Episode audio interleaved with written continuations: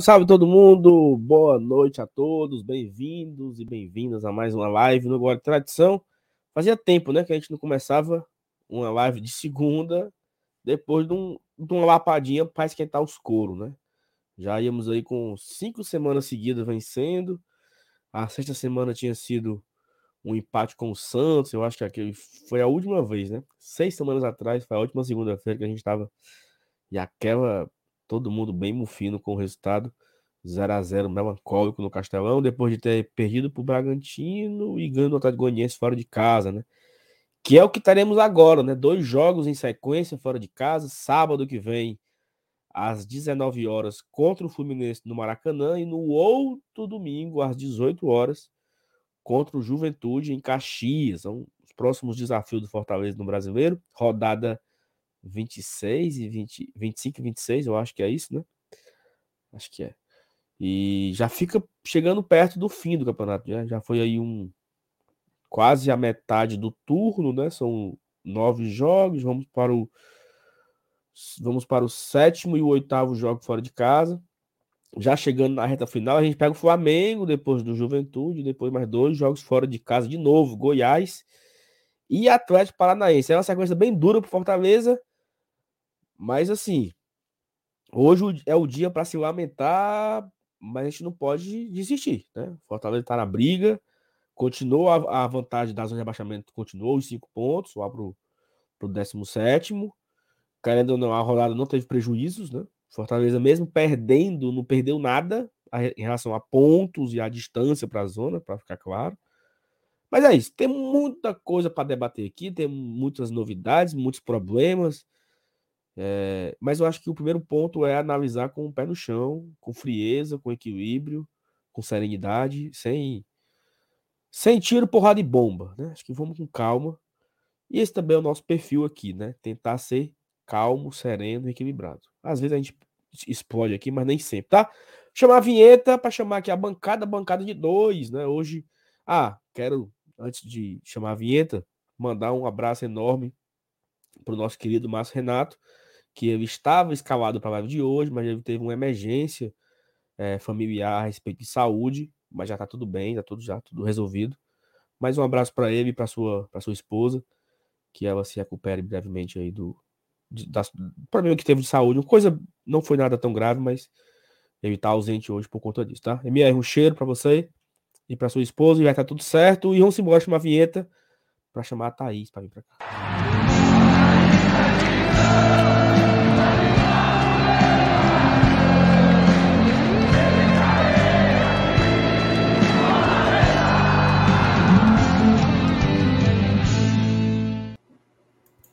Olha ela. É isso, né? Vamos começar mais uma semana. Galera acha que é assim, galera acha que ia passar três meses, quatro meses, começando a segunda-feirazinha numa live de, de vitória. Acabou que a gente levou uma doidinha ontem do, do Botafogo. Uma vitória merecida, inclusive, do time do time carioca. E, eu acho que a gente precisa conversar um pouco, não só sobre o que foi o jogo, e a gente sempre traz essas análises aqui, mas colocar o, o, a nossa perspectiva de torcedor sobre a maneira como essa derrota afetou parte da torcida e vai afetar nos próximos dias. Você lembrou bem, a gente tem uma sequência difícil aí, né? A gente fez muitos jogos dentro de casa no primeiro turno, então era era um pouco natural que no segundo a gente tivesse aí algumas viagens desafiadoras. E a gente precisa entender que essa, essa derrota ela tem que servir muito mais para o aprendizado, uma vez que ainda faltam aí 12, 13, 12 rodadas é, pela frente, do que propriamente para se decretar o rumo do Fortaleza nessa temporada. Acho que a derrota de ontem nem nos tira de uma eventual competição sul-americana, nem nos coloca, nem nos garante numa permanência da Série A. Nenhuma coisa nem outra. Vamos, vamos buscar aí o meio termo e trazer um pouco desse debate para cá. É isso assim, a galera tá chegando já no chat, tem muitos comentários. Eu entendo, galera, que uma segunda-feira pós-derrota é normal. a turma ficar mufina, né, Thaís? E assim, é uma coisa que a gente sempre fala. É, o Glória Tradição tem um público daquele que, quando o Fortaleza tá bem, a gente voa também. Quando o Fortaleza ganha, a gente bate mil, mil pessoas aqui ao vivo, né? Então, é natural que hoje a turma esteja um pouco mufina. Mas vamos aqui para os comentários, tem muita coisa para a gente ler aqui. A Ana Alves Braga. Aí, meu povo, passei o dia tão mufina que tô até sem força para comentar alguma coisa legal. Mas estou me apegando que foi um jogo pontual e sábado faremos melhor, se Deus quiser, Ana. Sábado a gente pode já se recuperar, né? O Paulo Cassiano, boa noite, GT. Mais uma semana de muito trabalho, né? Não vamos nos abater por conta de uma derrota, não. Por uma hora ia vir. É o, é o Laio corrigir os erros de ontem que, cons que conseguiremos coisas maiores. É, como, é uma coisa que tu acabou de falar, né, Thaís? Assim, a derrota de ontem ela não decretou o rebaixamento do Fortaleza e nem decretou que nós não vamos mais fazer nada. É uma derrota pelo meio do caminho. Fortaleza perdeu 10 vezes no segundo, no primeiro turno. Acho que foi isso, né? E essa foi a nossa décima primeira derrota. A primeira do retorno.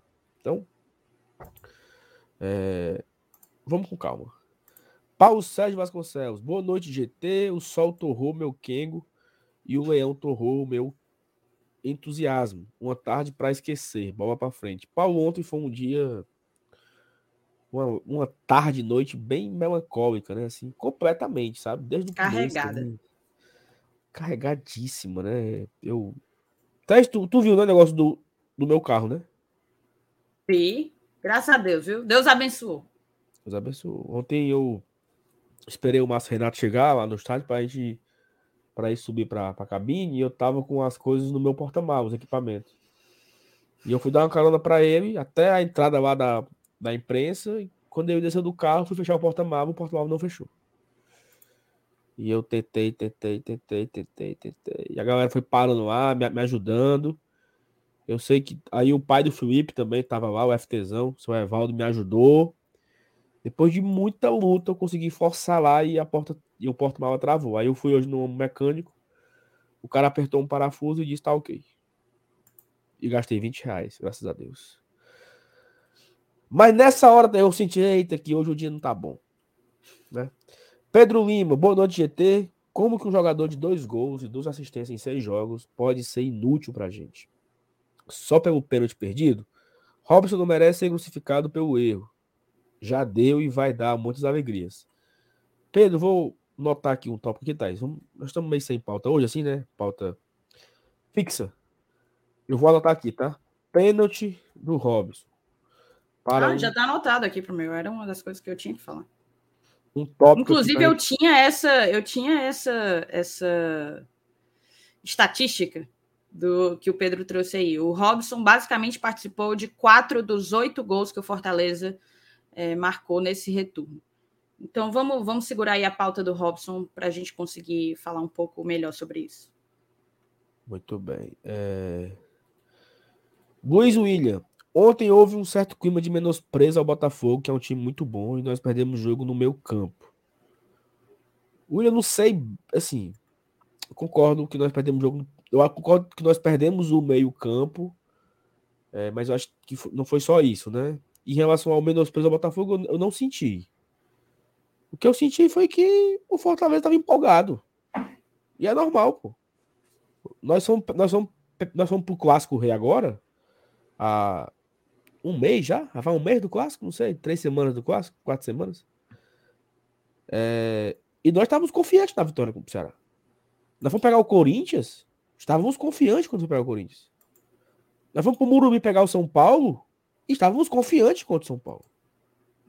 E enquanto o Botafogo não seria diferente. Um time da, da nossa prateleira, que estava abaixo do Fortaleza, né? Que não vencia cinco jogos. É claro que houve uma empolgação, uma, uma confiança normal que dava para o Fortaleza vencer o jogo. Então, isso é.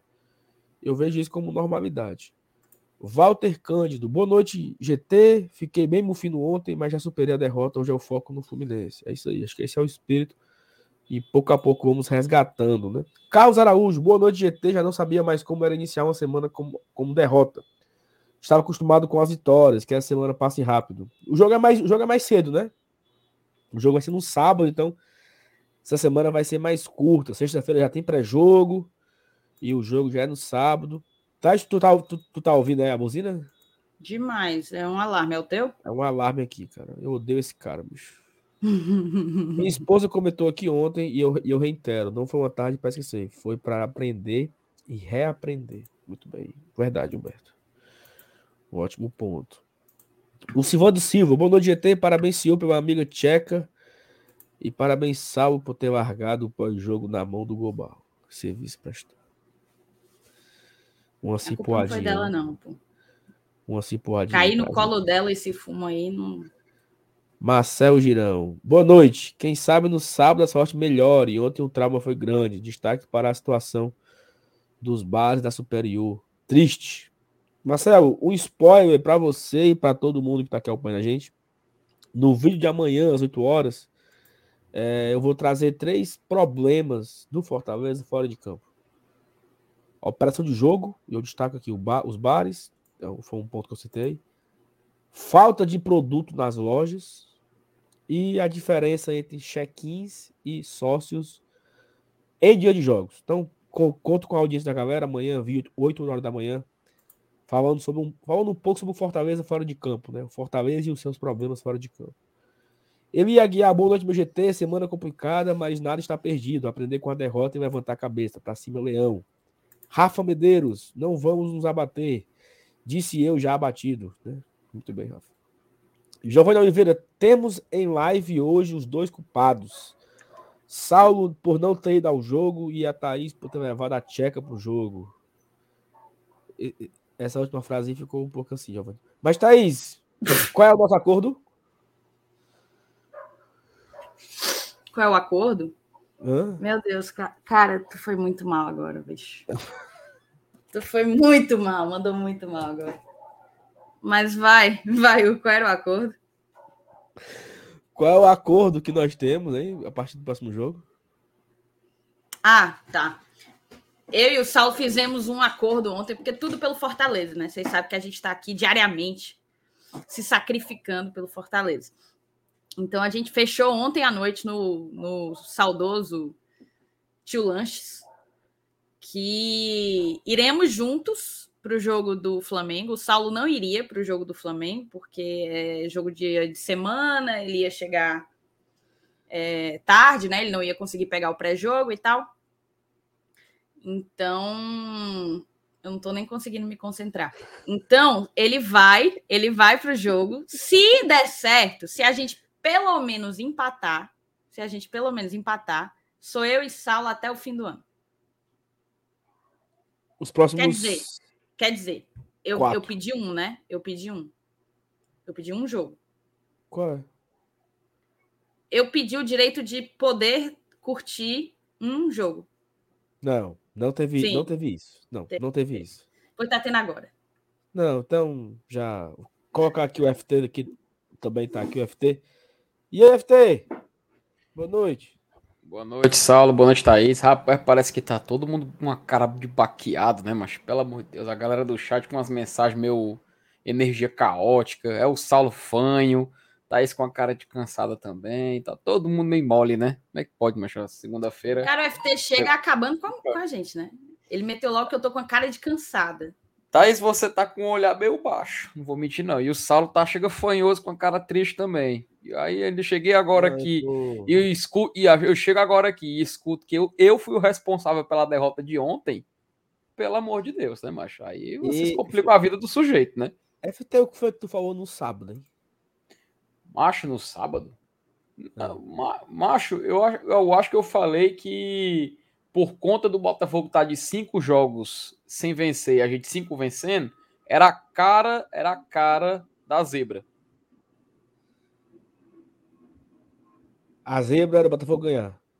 Isso, que era o Botafogo não, ganhar. Mas aí, você, mas aí não é zico. Aí você, você trabalhou com a, com a reversa. Muito bem, parabéns. Mas falaram que você zicou, alguma coisa você disse. Não, mas é por causa que eu falei isso. Aí eu, na, na hora a galera falou ih, ih, ih no chat. Mas fazer o quê, né, macho? Não, Infelizmente. Se, for, se tivesse sido isso, você tá certo. Porque obrigado, jogou, obrigado. jogou na reversa. Uhum. E assim, eu tô. É... Eu tô doente, eu tô com uma alergia aqui, cara. Garganta, espirrando. Hoje tô à base foda. de antialérgico aqui, tô meio grog, então Peço desculpa, galera, aí que eu não tô 100% hoje, não. Pois eu vou fazer o seguinte, eu vou lhe ajudar e vou ler aqui o restante das mensagens, tá certo? Tô valendo. Ó, o Cardoso Filho, Cardozinho botou aqui. Boa noite, GT. Ontem tava tudo desalinhado, foi puxado, mas vamos para cima. Cara, tudo tava assim, antes do jogo, antes do jogo começar, as coisas pareciam estar num dia, num dia feliz, um dia próspero. Acabou que só degringolou, meu amigo. Robson Aguiar, boa noite. Vamos levantar a cabeça e descontar no Fluminense a derrota de ontem para retomar a confiança. É isso. Boa. Bruna S. Eu acho que o time desfocou muito, o time ficou relaxado. O jogo do Fernando Miguel foi uma das melhores, mas o time não estava bem. O São Paulo está vindo mal no jogo de ontem, passe errado, falta de detalhes. Eu não entendi muito, mas eu imagino que você você está reforçando o que algumas pessoas do chat já vêm dizendo, né, Bruna? Que acha que o time entrou desfocado. Talvez é, achando que o jogo estava ganho. A gente vai falar disso também. Léa Marques, uma hora iríamos perder, gente, mas é bom acordar para algumas coisas que aconteceram ontem. O Robson bater aquele pênalti não dá para entender. Muita gente aí em cima dessa questão do pênalti tem que ser pauta aqui na nossa live, sem sombra de dúvidas. Gustavo Fernandes, boa noite, GT. Existem males que vêm para o bem. Tomara que a derrota de ontem sirva de lição para as próximas. Jogo do Fica Ligado. Seguimos. Isso. Luciana Carine, boa noite. Não temos tempo para lamentações. É encarar, é encarar o jogo com seriedade, avaliando o que não funcionou e o que ainda pode funcionar bem. Temos mais 13 rodadas pela frente. Foco na sequência. Perfeito, é isso aí. É isso aí, Luciana. Ellison Machado, boa noite, amigos. Já deixando o like. Além da partida pífia de ontem, ainda teve o sol para esquentar o espinhaço. Muito sol, viu? O jogo de quatro horas, para quem fica ali na central e na Bossa Nova, é uma coisa pesada. Flávio Augusto, boa noite, GT. Confiança e positividade. Vamos em frente, vamos, Flávio. Henrique Pinheiro, o lema do Fortaleza deve ser jogo a jogo. Precisamos de cinco vitórias para garantir a permanência. Após atingir 45 pontos, é que saberemos pelo que iremos brigar. A torcida deve entender e apoiar. Detalhe. E assim, sabe, Henrique? Tem. Diz, Felipe. Não, detalhe para o Henrique, que eu estava até conversando ontem, depois do final da rodada eu cravei, estamos cravando que 43 pontos possa ser a pontuação ideal. Mas aparentemente, assim, pelo menos caminha para ser até menos, tá? Caminha para ser até menos. Eu não vou ousar aqui dizer qual a pontuação exata, mas aparentemente, o, pelo ritmo de pontuação das equipes, a gente pode ver uma pontuação ainda menor para poder se salvar, tá? Mas assim, até lá, vamos cravar ainda nos 43 pontos, que é a margem de segurança no momento mas só para deixar bem claro que aparentemente caminha para ser uma pontuação menor. Então vamos ficar de olho aí e observar. Quem sabe a gente consegue já escapar do rebaixamento em algumas rodadas mais para frente, né? É isso, é isso mesmo. O Paulo Alencanutri, boa noite, GT, CEO. O que foi que você disse para a Tcheca? O nome da Tcheca é Marie, tá, gente? Para explicar aquela confusão de ontem. Cara, é... ela não entendeu bem de início, né? E, e, eu expliquei que era uma briga, só que aí quando começou a polícia a intervir com bala de borracha, aí ela se assustou, o barulho muito alto, e perguntou o que, que era. E eu, para conseguir explicar para ela o que era bala de borracha, eu só falei que era fake bullet. Fake bullet. Foi o mais, o mais próximo que eu consegui de me fazer entendível. Aniele Pinzon, ô oh, Anne, estava tão feliz com o nosso roteiro para hoje, Anne. Sentirei falta de vocês, mas apoio. Saulo e Thaís na cabine. Rapaz, a campanha tá enorme. Clésio Queiroz, meu querido Clésio. Boa noite, GT. O que sobrou de sorte contra o São Paulo fa faltou no jogo de ontem. Fico alerta que desde o jogo contra o São Paulo a defesa vem dando muitas oportunidades de gols para os rivais.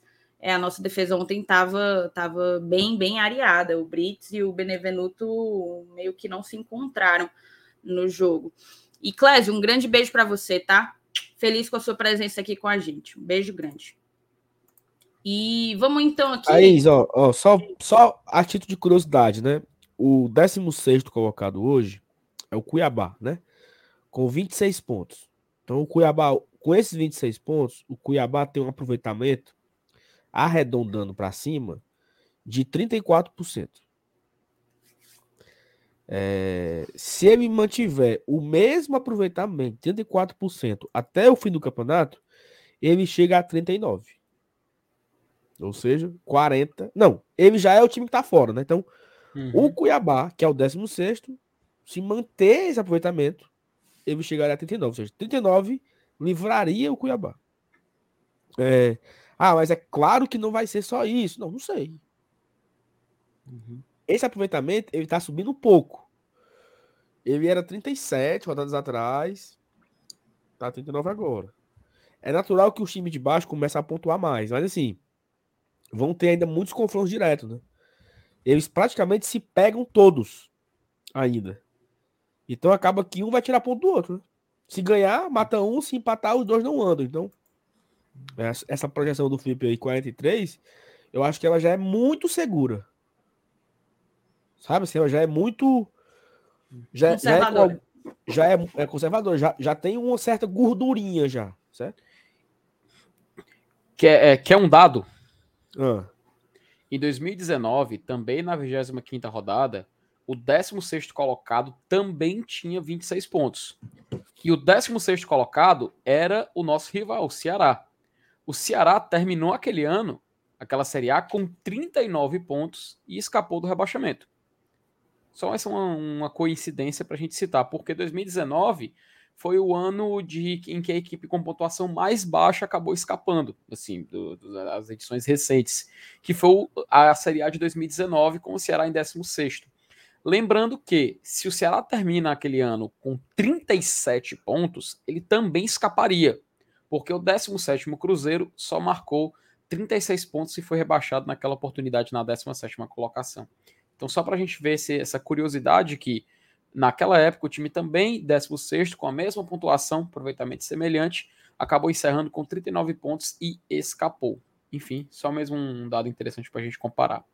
E aí é o seguinte, o Fábio trouxe essa informação aí, Felipe, desde 2011, a média é de 36% de aproveitamento que o 16 tem hum. a, nesse resto do campeonato, né? Nessas, nas próximas 13 rodadas, o 16 tem, em média, 36%, 36 de aproveitamento. 36% significa 14 pontos. Então, o Cuiabá tem hoje 26, em média, o 16 faz, 16, faz 14 pontos. Então, o Cuiabá chegaria aos 40. O 16 uhum. colocado uhum. chegaria aos 40. Né? Então, estaria faltando 10 pro Fortaleza. Sim, se a gente quiser cravar, é claro, não é uma certeza, até porque é matemática, é, são cálculos que podem mudar. Mas assim, eu acho que umas, em, o Fortaleza decide a vida dele em quatro ou cinco rodadas. Em quatro ou cinco rodadas nessa Série A, Fortaleza consegue decidir a vida dele de permanência ou não, né? Detalhe, esse mês a gente já não consegue, porque só tem mais três jogos da Série A em setembro. Para quem não sabe, todos no, no, final de semana, com exceção do último contra o Flamengo, porque vai ter uma parada para jogos das seleções. Então, na, no mês que vem, até depois, Thaís, eu vou ver se a gente coloca aquela, aquela tabelinha do, do, do calendário, pode até servir também para a gente falar um pouco sobre. Aí no mês que vem a gente tem uma maratona maior de jogos porque em novembro, quando for para encerrar o ano, só foram três rodadas no mês de novembro. E até porque tem que terminar cedo por causa da Copa do Mundo, né?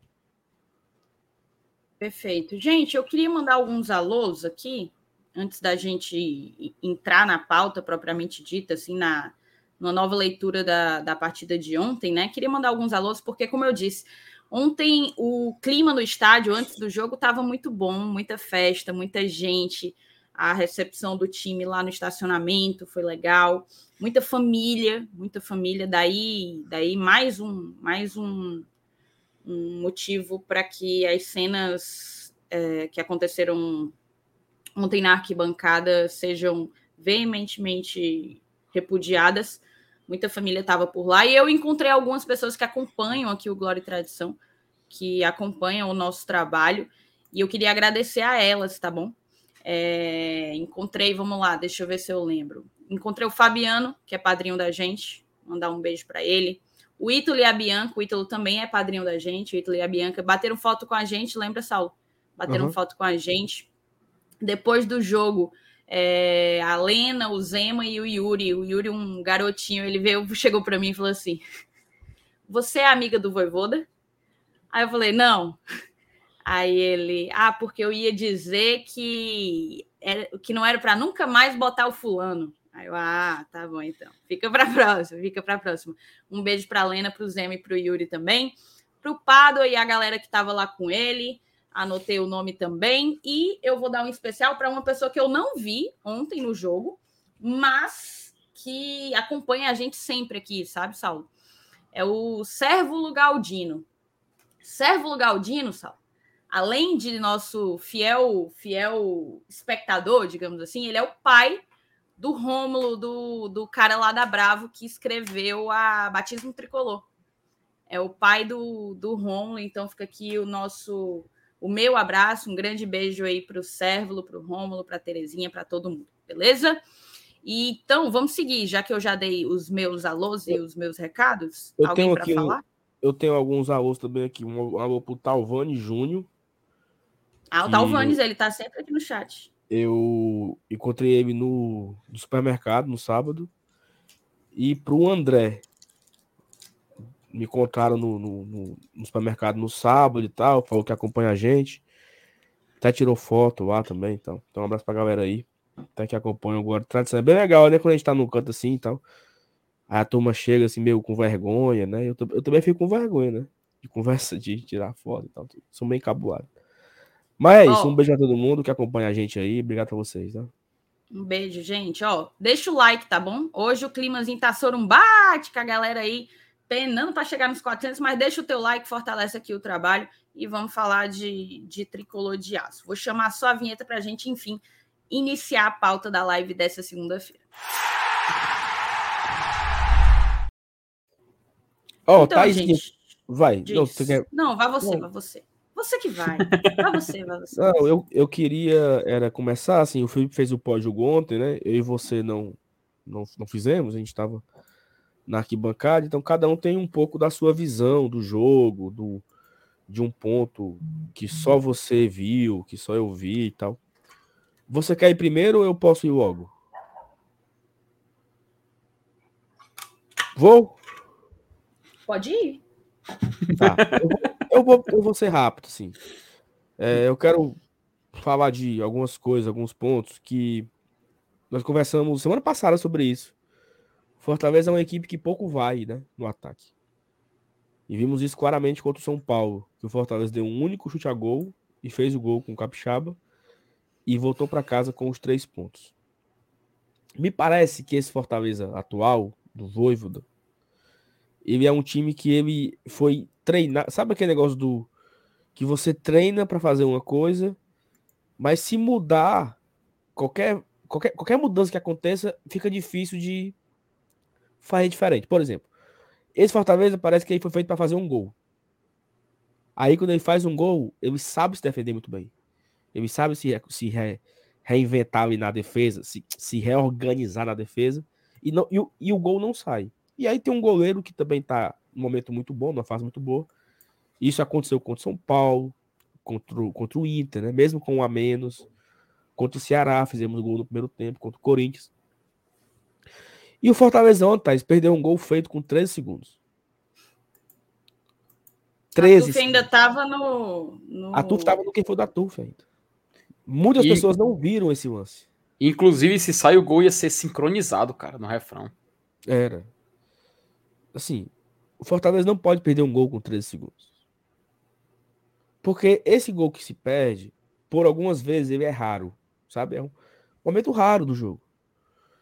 E aí o Fortaleza foi lá e perdeu com 13 segundos. O Romário dominando o peito. Pô, ia ser um golaço, cara.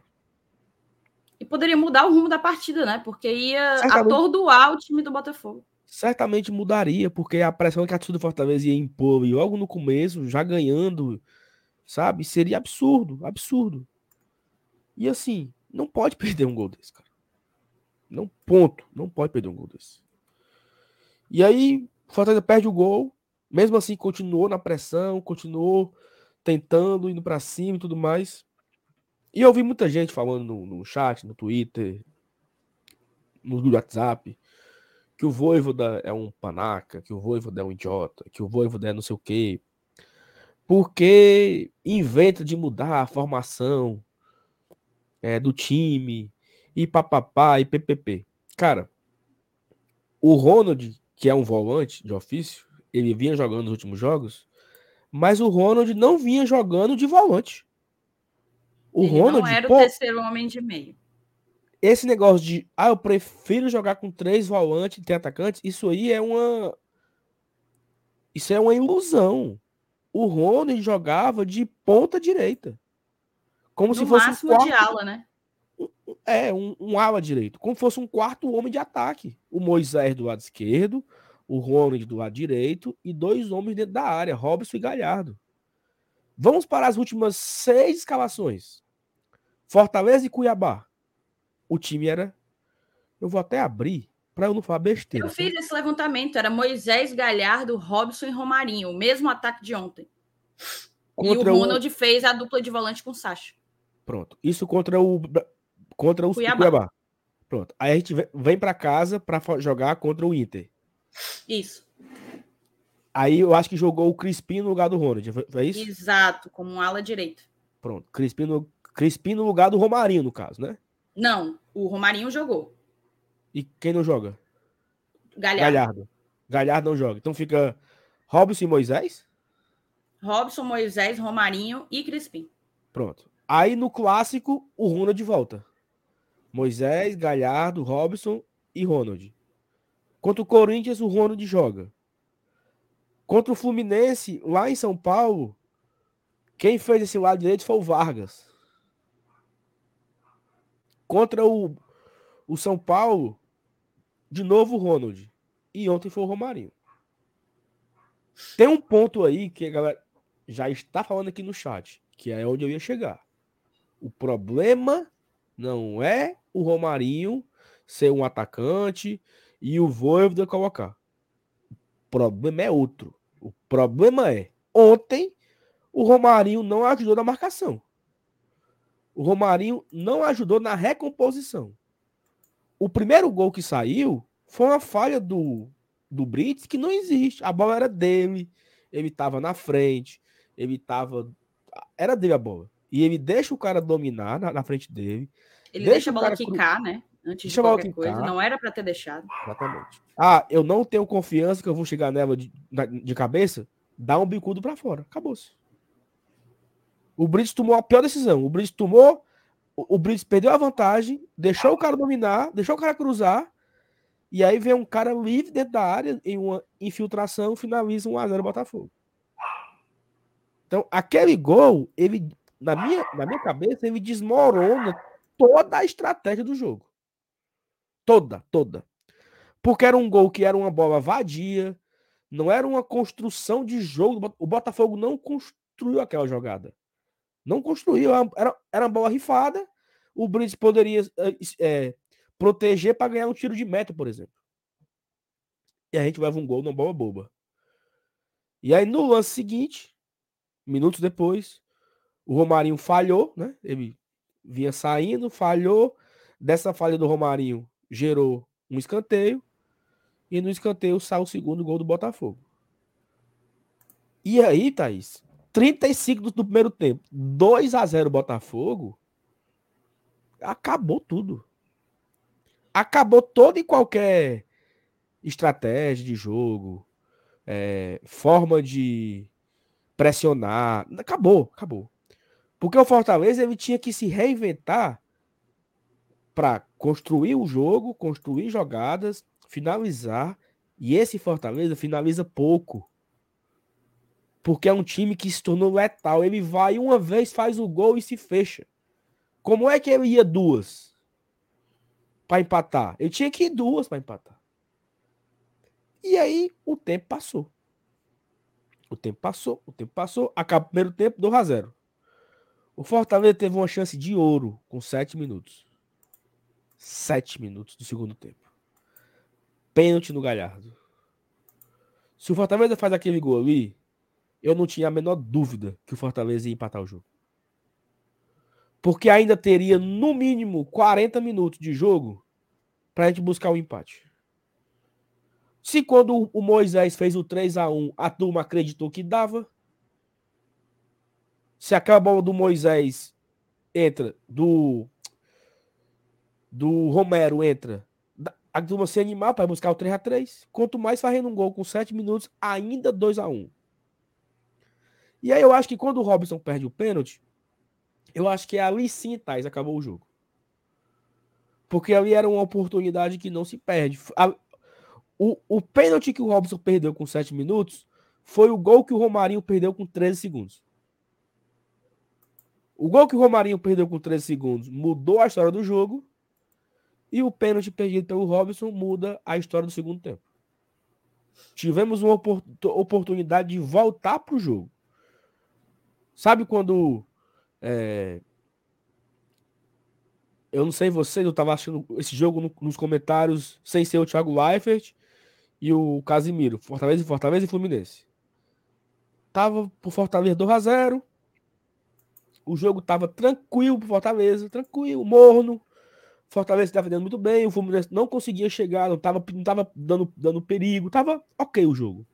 Não estava não, não tava aquela pressão do São Paulo, por exemplo, né? Não tava, tava um jogo morno. E aí, pênalti pro Fluminense. O narrador falou essas palavras. É a chance do Fluminense voltar pro jogo. É a chance que o Fluminense tem de voltar para a partida. O Fluminense fez, né? O Fluminense fez, na sequência depois empatou e teve chance de virar o jogo. E sair com uma vitória, entre aspas, heróica, né? Porque teve o pênalti não, que não foi, o impedimento e tal. Mas, na cabeça do torcedor do Fluminense que está na arquibancada, seria uma virada heróica. O Fortaleza não aproveitou o pênalti. Se ele faz o gol de pênalti, o jogo era outro. Se o Romarinho faz o gol com 3 segundos, o jogo era outro. E aí o tempo passou, 2 a 0 Eu acho que o Fortaleza também sentiu muito nesse, nesse pênalti desperdiçado.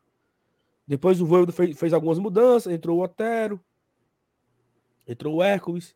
Não, já, já entraram, né? Hércules e Pedro Rocha no, no intervalo. Depois entrou o Otero, depois entrou o Lucas Lima. Ele tira o Tite, faz uma, uma linha de três ali com Brits, Benevenuto e Capixaba e vai para cima, né? É, ele coloca o Romero né, no lugar do, do Tite e vai no, no abafa ali com Moisés. O Moisés saiu, eu não lembro, mas tinha Galhardo. Não, Moisés não saiu. Era Galhardo. Moisés, é, Galhardo, Roberto, Pedro Rocha e Otero. E Lucas Lima. É, em, em, ordem, as substituições foram, substituições foram Saisel Ellison, entra Hércules, e também saiu o Romarinho para entrar o Pedro Rocha. Depois saiu também duas substituições, saiu Tite e Robson, entraram Otero e Romero. E perto do final do jogo saiu Sacha e entrou o Lucas Lima. Então ele termina com o Lucas Lima de volante ao lado do Hércules e um, um quinteto ofensivo ali, né? Com Otero, Otero, Moisés, Galhardo, Pedro Rocha e Romero, né? Tentando, botando para cima para tentar fazer mais gols. E aí é isso, sabe? O futebol é feito também de detalhes, né? É feito de momento certo, na hora certa. Fortaleza perdeu o gol com 13 segundos e perdeu um pênalti. Não tem muito o que reclamar, não, tá?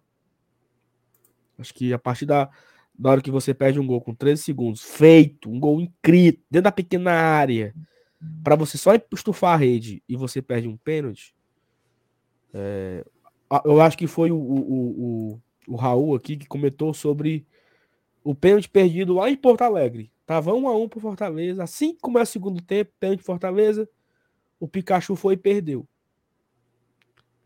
Talvez o Inter tivesse força de buscar esse empate no fim do jogo, mas talvez não. Talvez aquela vitória tinha vindo. A primeira vitória teria acontecido em Porto Alegre, né? E pouca gente lembra disso, né? Que o Fortaleza perdeu o pênalti lá contra o Inter. E pouca gente sabe que o Fortaleza tem três pênaltis no campeonato.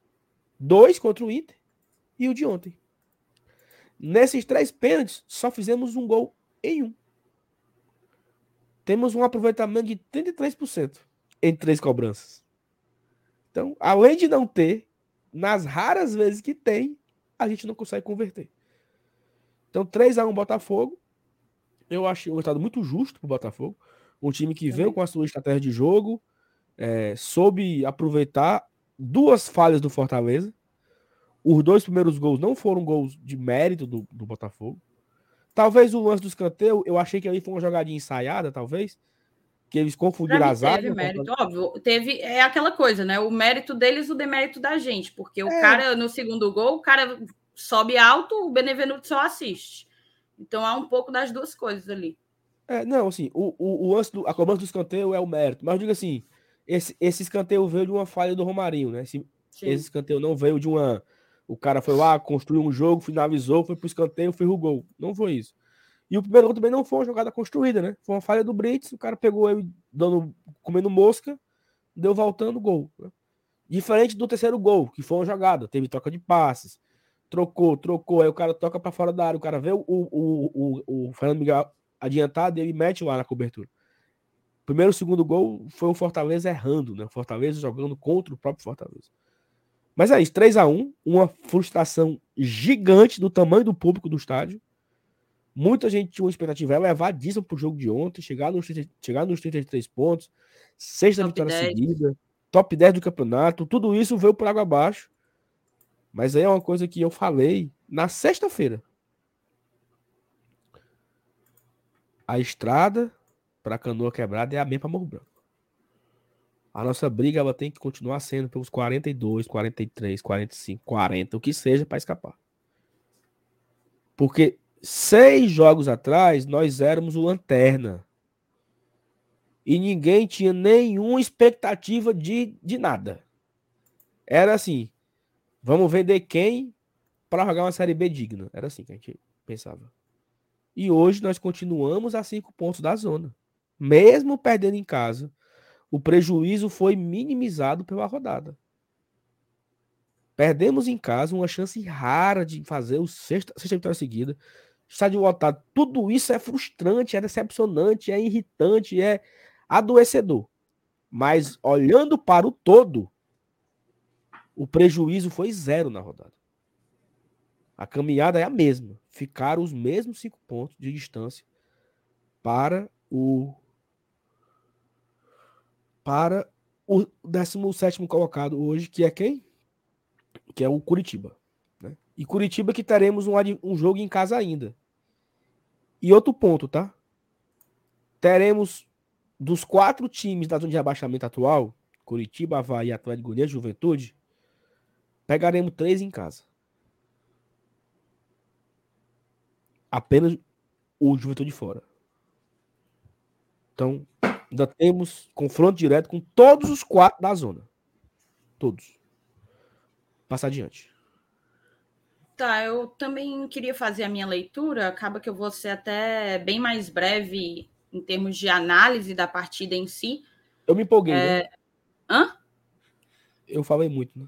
Não, não, falou, falou ótimo e eu ainda tentei pincelar alguns pontos que eu achava que que caberia junto ao que você, junto ao raciocínio que você ia construindo. Mas é porque eu já vinha pensando, né? Cara, o que é que é mais importante eu colocar na live de hoje? O, o desabafo da torcedora frustrada que queria estar no top 10 brigando para um possível G8? Ou a análise do que é que deu errado em termos técnicos, táticos dessa, dessa partida? E eu vou começar com a análise, mas talvez a maior parte do meu tempo vá ser tomado pelo desabafo. Vocês podem chamar como vocês bem entenderem. Para mim, é, vamos lá, fiquei muito, muito triste, muito decepcionada. O jogo de on ontem, o, o Saulo foi muito, muito assertivo aí quando fala que era uma raríssima oportunidade da gente, antes de uma sequência muito desafiadora, uma sequência muito complicada, conseguir entrar nesse top 10, entrar aí numa distância de oito pontos para a zona de rebaixamento, o que nos daria um tremendo de um conforto, não aconteceu. Mas para mim, iria chegar esse momento. A derrota contra o Fortaleza, ela iria chegar. Ou a galera estava achando que a gente ia ganhar, empatar até o final do, do, do campeonato. Isso não existe, né? ficou, né? Ficou difícil agora para o Fortaleza ser o segundo, né? Porque a gente estava projetando ganhar as 14, né? Chegaria a 72. Exatamente. O Palmeiras então, vai ter um pouco, que tropeçar bastante. Ficou né? um pouco mais difícil agora para gente. É, agora ficou mais difícil. Ela ia acontecer, mas óbvio, existem vários temperinhos nessa, nessa receita. Ah, era confronto direto. Ah, esse Botafogo não joga nada. Ontem jogou. Ontem o Fortaleza fez uma péssima partida, o Botafogo fez uma boa partida. Foi eficiente nas suas chegadas ao ataque e conseguiu meter três gols num castelão com quase 60 mil pessoas. Então, assim, o Fortaleza ele perdeu porque ele fez uma leitura errada do jogo, a priori, e, acima de tudo, perdeu porque foi uma tarde tenebrosa, uma tarde para esquecer de algumas das nossas principais individualidades. Se eu puder elencar aqui rapidamente, o Benevenuto, eu acabei de citar, assistiu o Eduardo saltar e, e cabecear a queima-roupa do Fernando Miguel. Só olhou. Ele e o Sacha. Permitiram que dois, dois jogadores subissem sozinhos. O Brits leva aquela falha assim inexplicável depois de uma sequência absurda. Para mim foi a pior partida do Brits desde que ele chegou. A pior partida dele desde que ele chegou. O Zé Wellison muito, muito, muito, muito mal. Não conseguiu res, re, resguardar a nossa defesa e nem conseguiu ajudar na construção para o ataque. Ele e o Romarinho, para mim, foram os destaques negativos da partida de ontem. Né? O Brits, que além de falhar no gol, não conseguiu dar o desafogo que a gente precisava ali naquele corredor de ataque, no corredor direito, perdão. Ele não conseguiu dar um desafogo na construção ofensiva no corredor lateral direito, algo que sobrecarregou o Capixaba que aí o Capixaba precisava ser defensor, precisava ser é, lateral, precisava ser atacante e ainda precisava aguentar o, o, como é que eu posso dizer, a pressão de um Fortaleza chegando apenas praticamente pelo lado esquerdo, né? Então e, a gente teve disso. E um ponto, né? O Fortaleza estava com quatro atacantes ontem e quem mais tinha jogadas de ataque no primeiro tempo foi o Capixaba. Sim, exato. Isso é sintomático, né? Isso diz muita coisa. E assim, aí a gente chega ao Robson, mais uma, uma falha individual. O Robson perde um pênalti que poderia mudar o rumo da partida. Só que eu falei para vocês: Benevenuto, Brits, é o Ellison, Romarinho, Robson. Cinco jogadores. Metade dos jogadores de linha. Estão aqui. Fora os outros que, beleza, não foram não foram tão determinantes para o resultado, mas também pouco agregar. Então a gente perdeu por conta da nossa individualidade.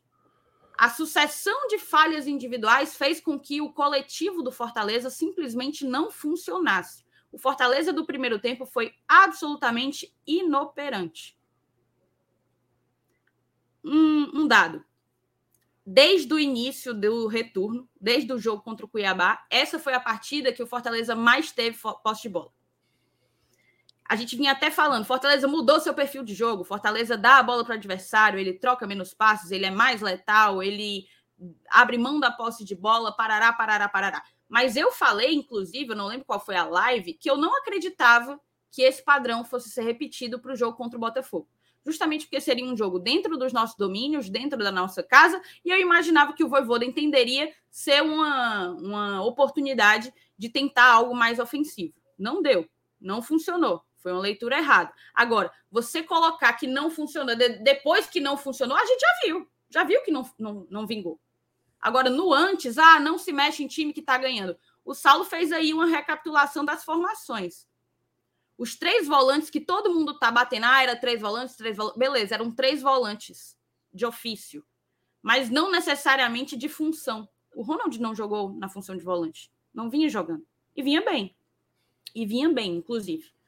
Mas essas são as leituras aqui que, que eu faço. Eu acho que o Voivoda, ele, ele entendeu que não, não tinha funcionado as coisas e mexeu rápido.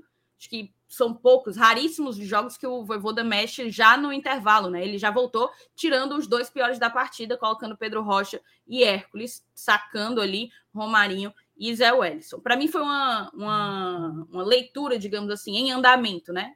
Uma leitura do que do que estava faltando ao time, mexeu bem, mas o time não correspondeu.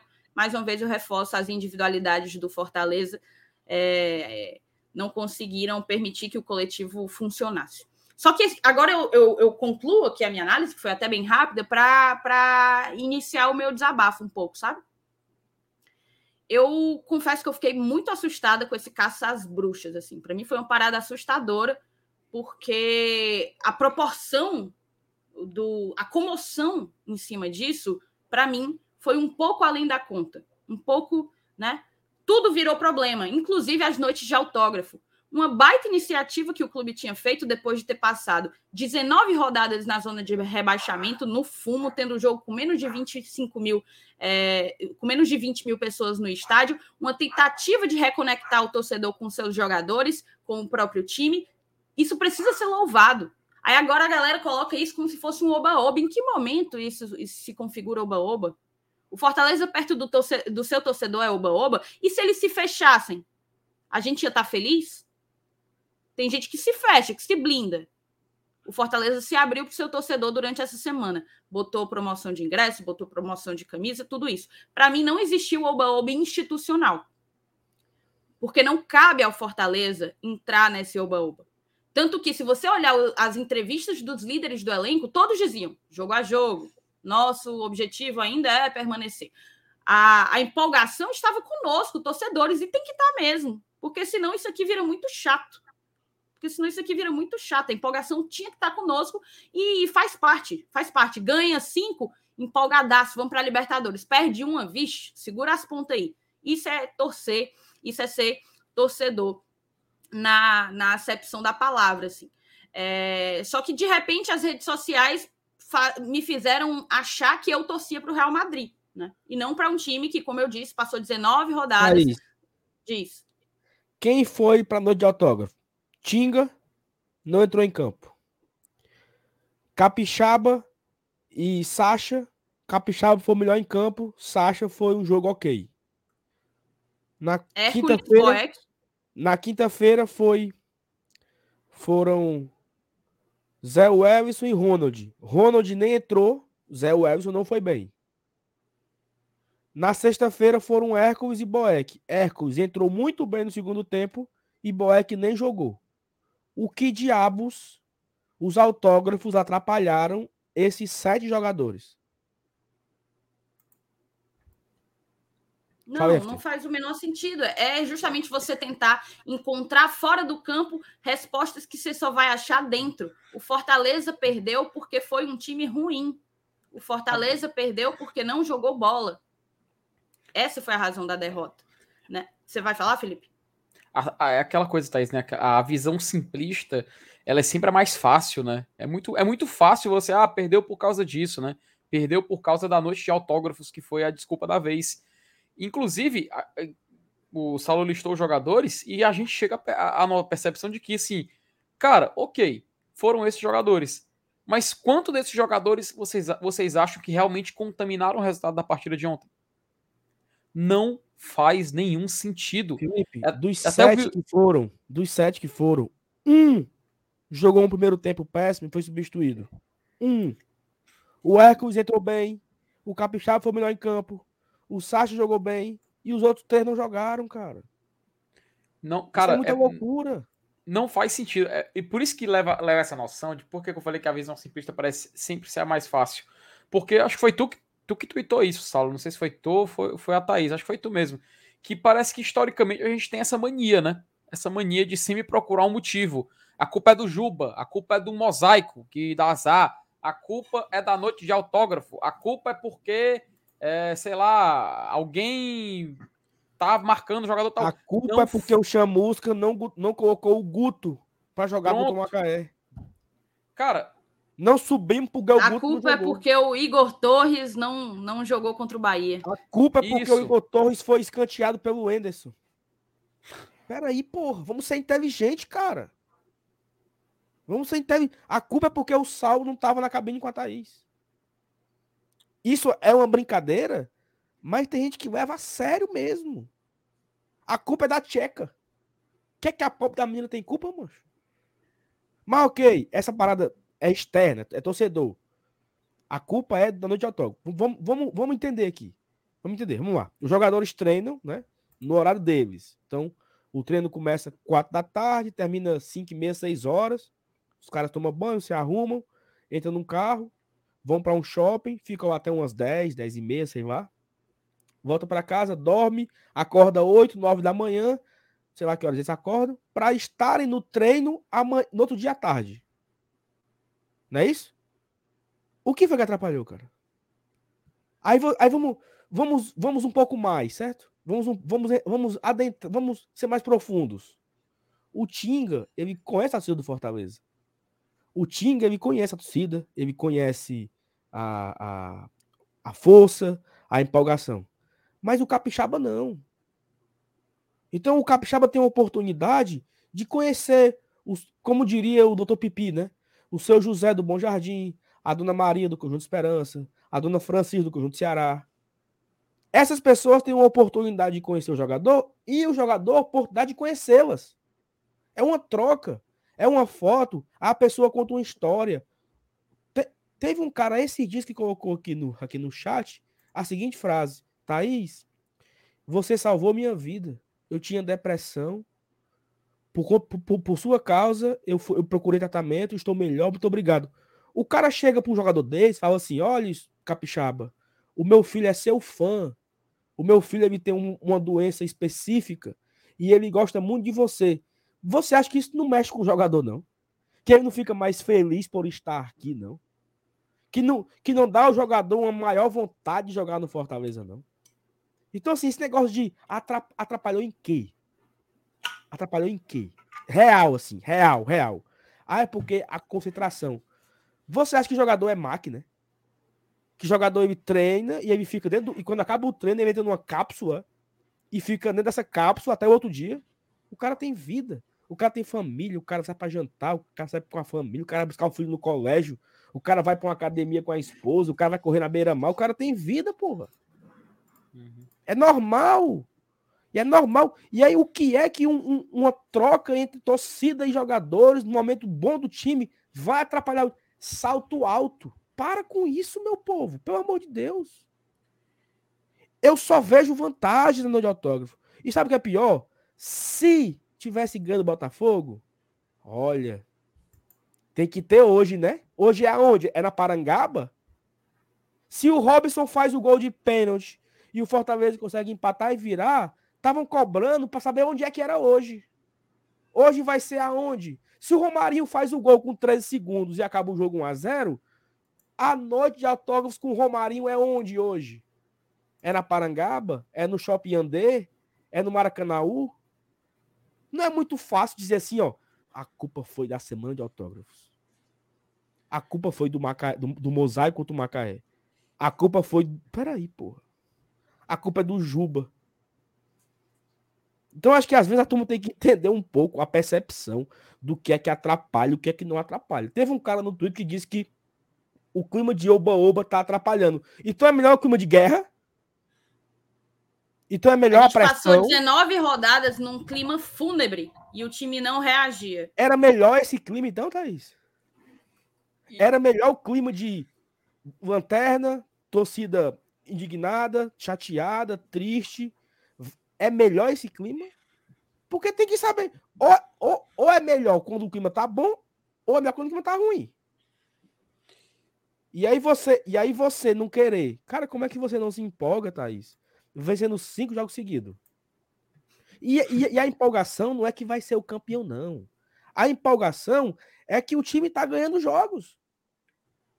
É normal ter a empolgação. É normal. E assim, sei não, eu, eu acho a, negócio... a, gente, a gente se empolga, a gente se empolgava, melhor dizendo, com cinco vitórias. Se fosse na Série C 2016, por exemplo, que aconteceu, se fosse na Série B 2018, a gente se empolgava também com cinco vitórias. E se empolgamos também na Série A com cinco vitórias, cara. É natural, a gente é torcedor, faz parte. E tem um detalhe: a Daniela Silva até falou que o Botafogo jogou gol e pronto. Cara, tem um detalhe pronto. que tem que se falar. Ontem, pronto. ontem, ontem na, ontem, ontem na live pós-jogo, o pessoal falou assim: vocês não acham que o Fortaleza ele subestimou o Botafogo? O pessoal no, no chat perguntando.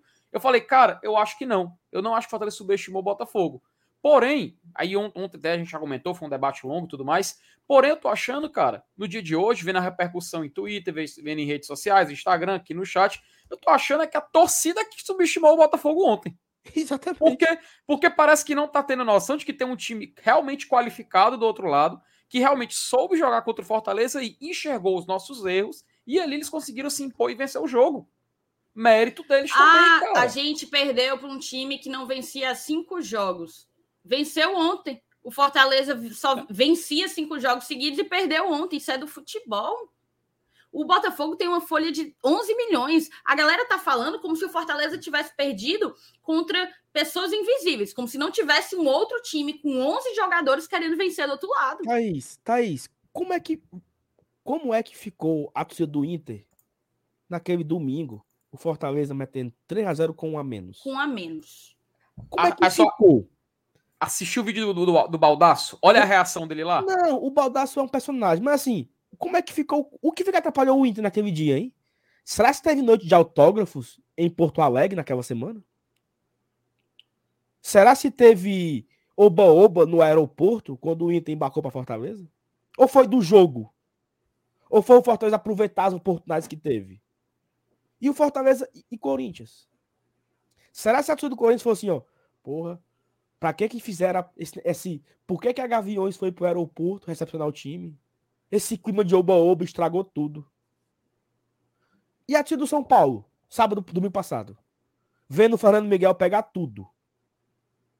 E aí o, o Fortaleza lá, por seus, por, por, seus méritos, achou um gol. E por seus méritos se defendeu. E o futebol é isso, porra. Eu assisti a live de, pós-jogo do Arnaldo e do Tirone. E eles falaram o seguinte: o Fortaleza veio, fez um gol, o goleiro defendeu tudo e acabou-se. É do jogo. Não tem fatores extraordinários, extraterrestres. Não. O São Paulo tentou. O Fernando Miguel defendeu tudo e acabou o jogo contra a Fortaleza. Ponto. Ponto. Eu não vi Oba-Oba ontem. Eu não vi. O, o Tite, o Tite, que é o capitão, deu entrevista esses dias. Nosso foco é não cair. O nosso objetivo é não cair. E repito, o Fortaleza perdeu um gol com 13 segundos.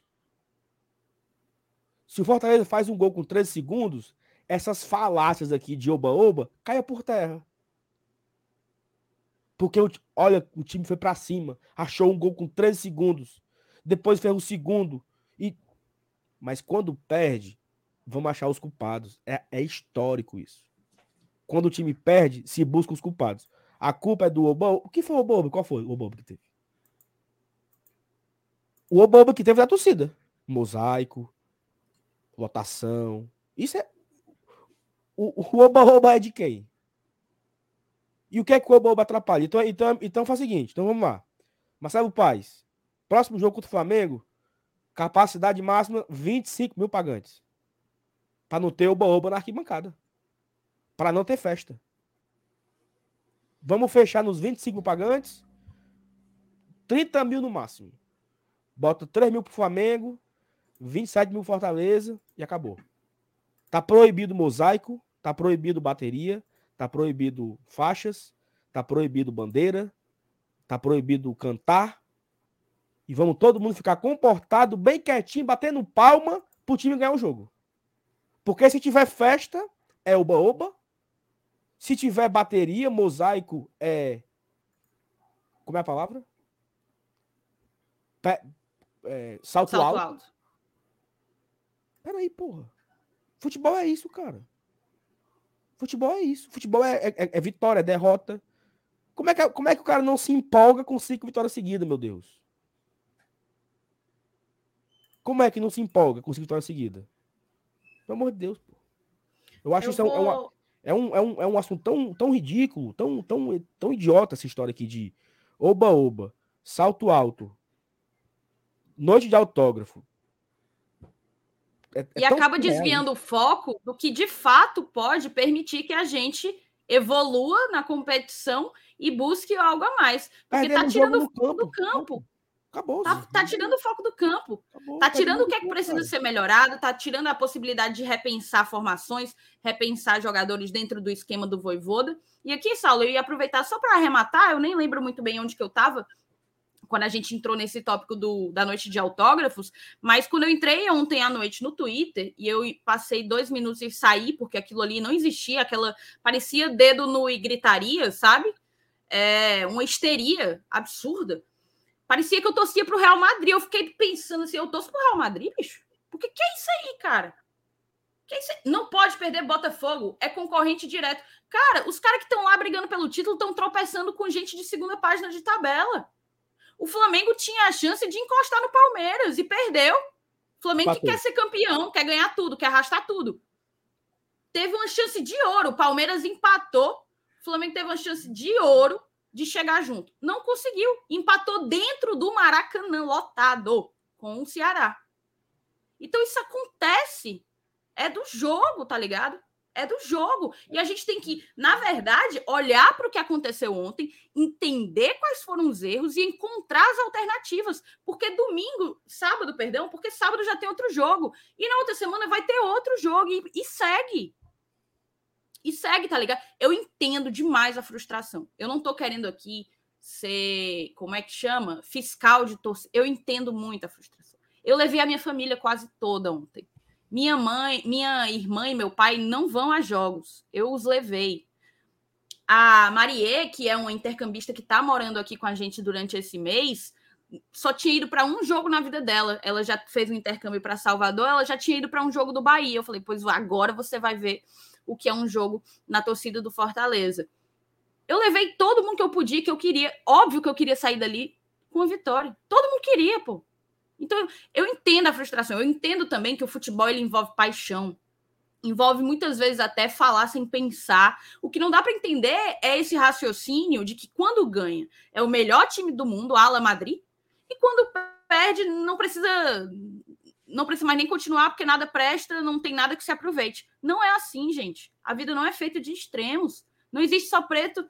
Eu vou eu ia falar, eu ia falar uma um, um paralelo. Vou dizer, não existe só vermelho e azul, não.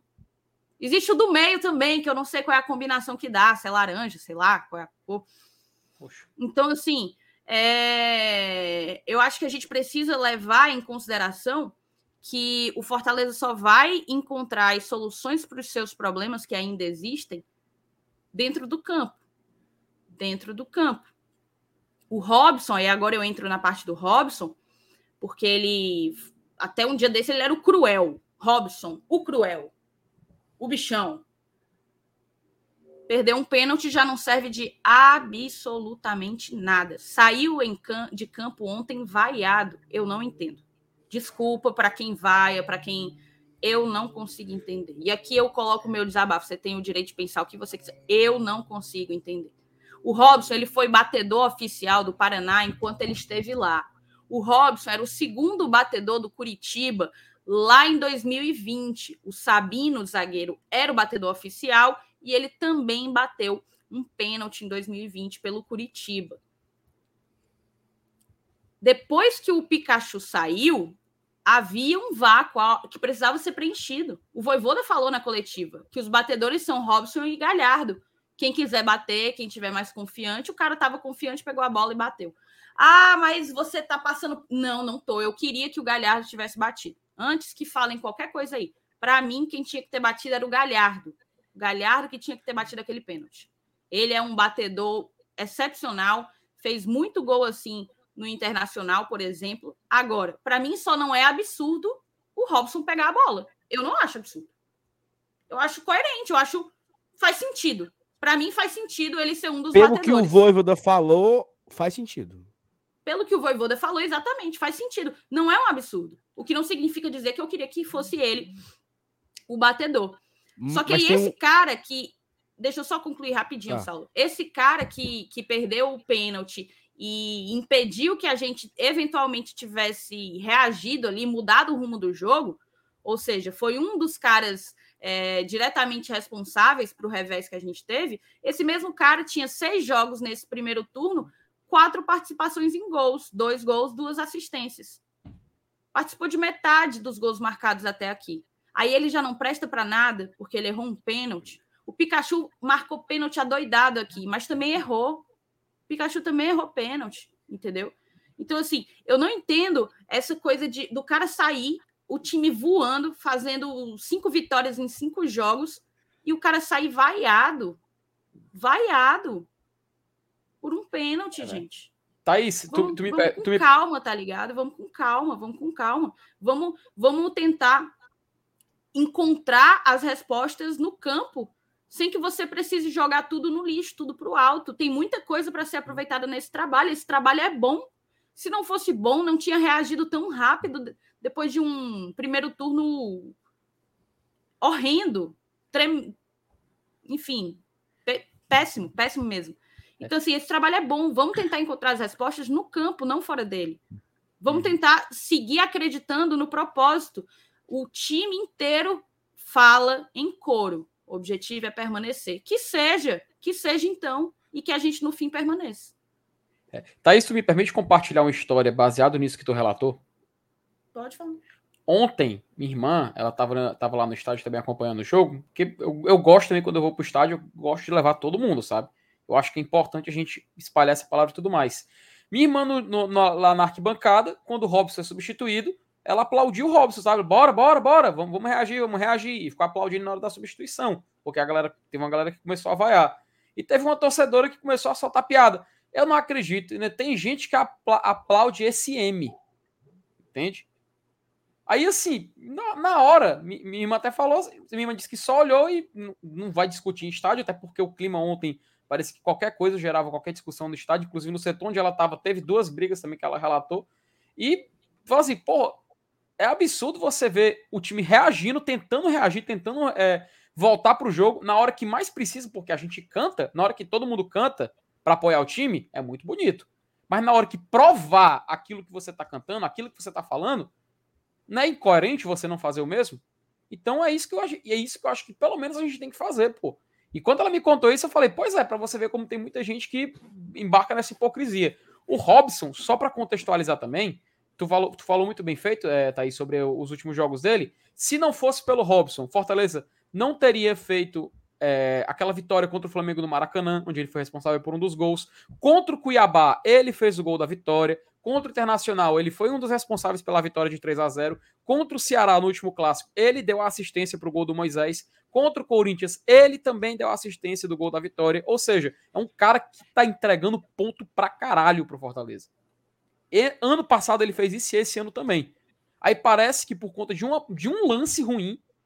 É claro, não, a partida o jogo dele, não dele foi, foi ruim, é, como um a, todo, a partida né? dele que não justifica. A, não a, justifica. A, partida dele não realmente não foi boa, mas um lance que serve para marcar esse desempenho dele. E o que acontece? Peraí. Peixão? Tira o repetir aí, tira o repetir, tira o repetir, é só tirar tirei, o repetir. 1x0 peixe. Não, 1x1. Boa, 1 a 1 a 1 Então, assim, só para contextualizar, vamos parar também de querer pegar no pé do cara quando, quando esquece que ele é responsável por a gente estar tá nessa arrancada também nesse momento da Série A, né? E, como você falou aí, 1 a 1 gol do Santos. Gol do Santos. Oh, assim, é, é, eu concordo com as críticas ao Robson, tá? Ele não fez uma boa partida. Ele pouco participou do jogo mesmo, de fato. Participou de jogadas, participou de finalizações. O Robson, nesse, nesse retorno, ele faz gol contra o Cuiabá, faz gol contra o Inter, né? Ele deu assistência pro gol do Moisés no clássico e deu assistência pro gol do Moisés contra o Corinthians. Eu acho que foi isso, né? Acho que sim. Então ele tem dois gols e duas assistências nesses últimos seis jogos. Tem sido um cara na, nessa retomada do Fortaleza que participou muito, que ajudou muito, Ontem ele não foi bem, ok. Ontem ele perdeu um pênalti, ok. Só que eu acho que a gente tem que ter um pouco de equilíbrio aí na crítica. E aí, voltando ao assunto pênalti, é, a Thaís falou que não é nenhum absurdo o Robson pegar a bola para bater. Eu também não acho. A partir do momento que o Voivoda falou na coletiva. Porque o Voivoda disse que, não, os batedores são Robson e Galhardo e eles decidem entre eles. Eu acho que jogar para o jogador a responsabilidade é, é, um, é um erro. É um erro. Tá? Porque o Galhardo pegou a bola e o Robson pegou outra bola. E aí? Aí o, Rob, o Galhardo não quis se indispor, né? É um cara que chegou tem um mês no clube. Um mês e meio no clube. Dois meses já, né? Que já tá aqui no clube. Não quis se indispor. E disse, tá bom, então bate. Mas se o, o técnico colocar lá na, na lousa, lá no vestiário, quem bate pênalti é Galhardo. Não, Crispim. Primeiro lugar, Crispim. Se não tiver em campo, Galhardo. Se não tiver em campo, Robson. Se não tiver em campo, Fernando Miguel. Se não tiver em campo, Vargas. É para ter uma lista. Porque a turma que tá esquecendo que Fortaleza e Náutico, o Pikachu pegou a bola e deu pro Vargas. Vai, Vargas. Te consagra. O Pikachu, o dono, do, o dono da cobrança, pegou a bola e deu pro Vargas bater naquele jogo. E o Vargas perdeu. A culpa é do Vargas? É não. A culpa não é do Vargas, não. A culpa é do Pikachu. E a culpa é do Voivoda. Que era para ter gritado lá no banco de reserva. Pikachu, bata você. Porque o Vargas não treina pênalti. Se tiver 5 a 0 ok, avacalha. Mas o jogo tava duro. Tava 1 a 0 aquele jogo perigosíssimo. Então, ontem eu boto a culpa no técnico também. Porque é para ele dizer quem bate é Galhardo. Porque é o seguinte, o Robson bateu dois pênaltis no Fortaleza. Bateu um pênalti contra o Bahia no passado, na cobrança de pênaltis na semifinal, e bateu um pênalti ontem. Perdeu os dois. Se o Robson nunca bateu um pênalti aqui, como é que é o batedor oficial, meu Deus? Beleza, Thaís. Ele é o cara que batia lá no Curitiba quando o, o Sabino, Sabino. não batia. Mas isso já tem dois anos, né? Já tem dois anos. E no meio de tudo isso, nesse um ano e meio que o Voivoda tá aqui, já bateram pênaltis. Pikachu foi embora. O Everton Paulista foi embora. Bruno Melo, que não tá mais aqui. E o Crispim, que tá quebrado. Quer dizer que o Robson era a quinta opção? O quinto era o Robson de, dessa, dessa relação? Por que o Robson nunca bateu? Por que, que o Robson não bateu então contra o Náutico? Já que ele era a quinta opção. Quem bateu foi o Vargas.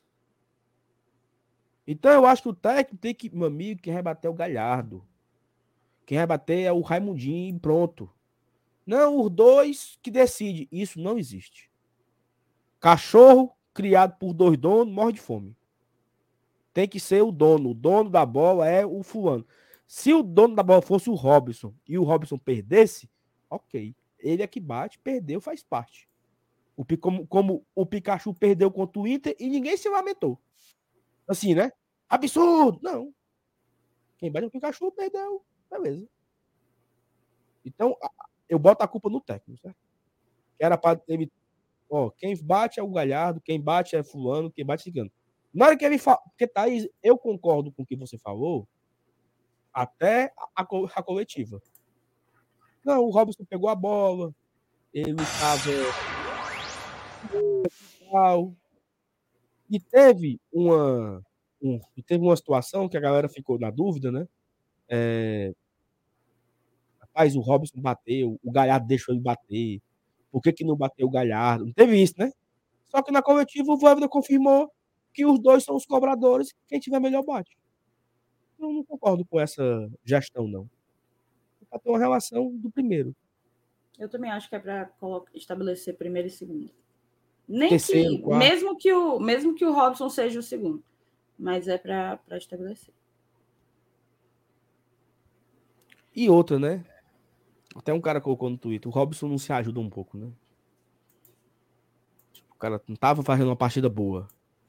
Aí se coloca numa condição de vida ou morte, né?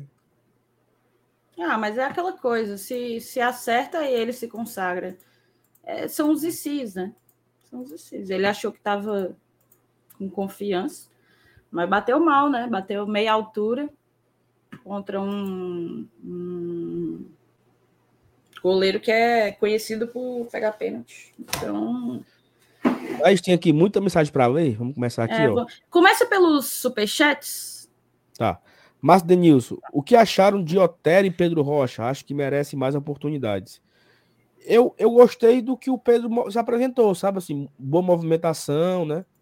É, tava chegando inteiro nas bolas e tal.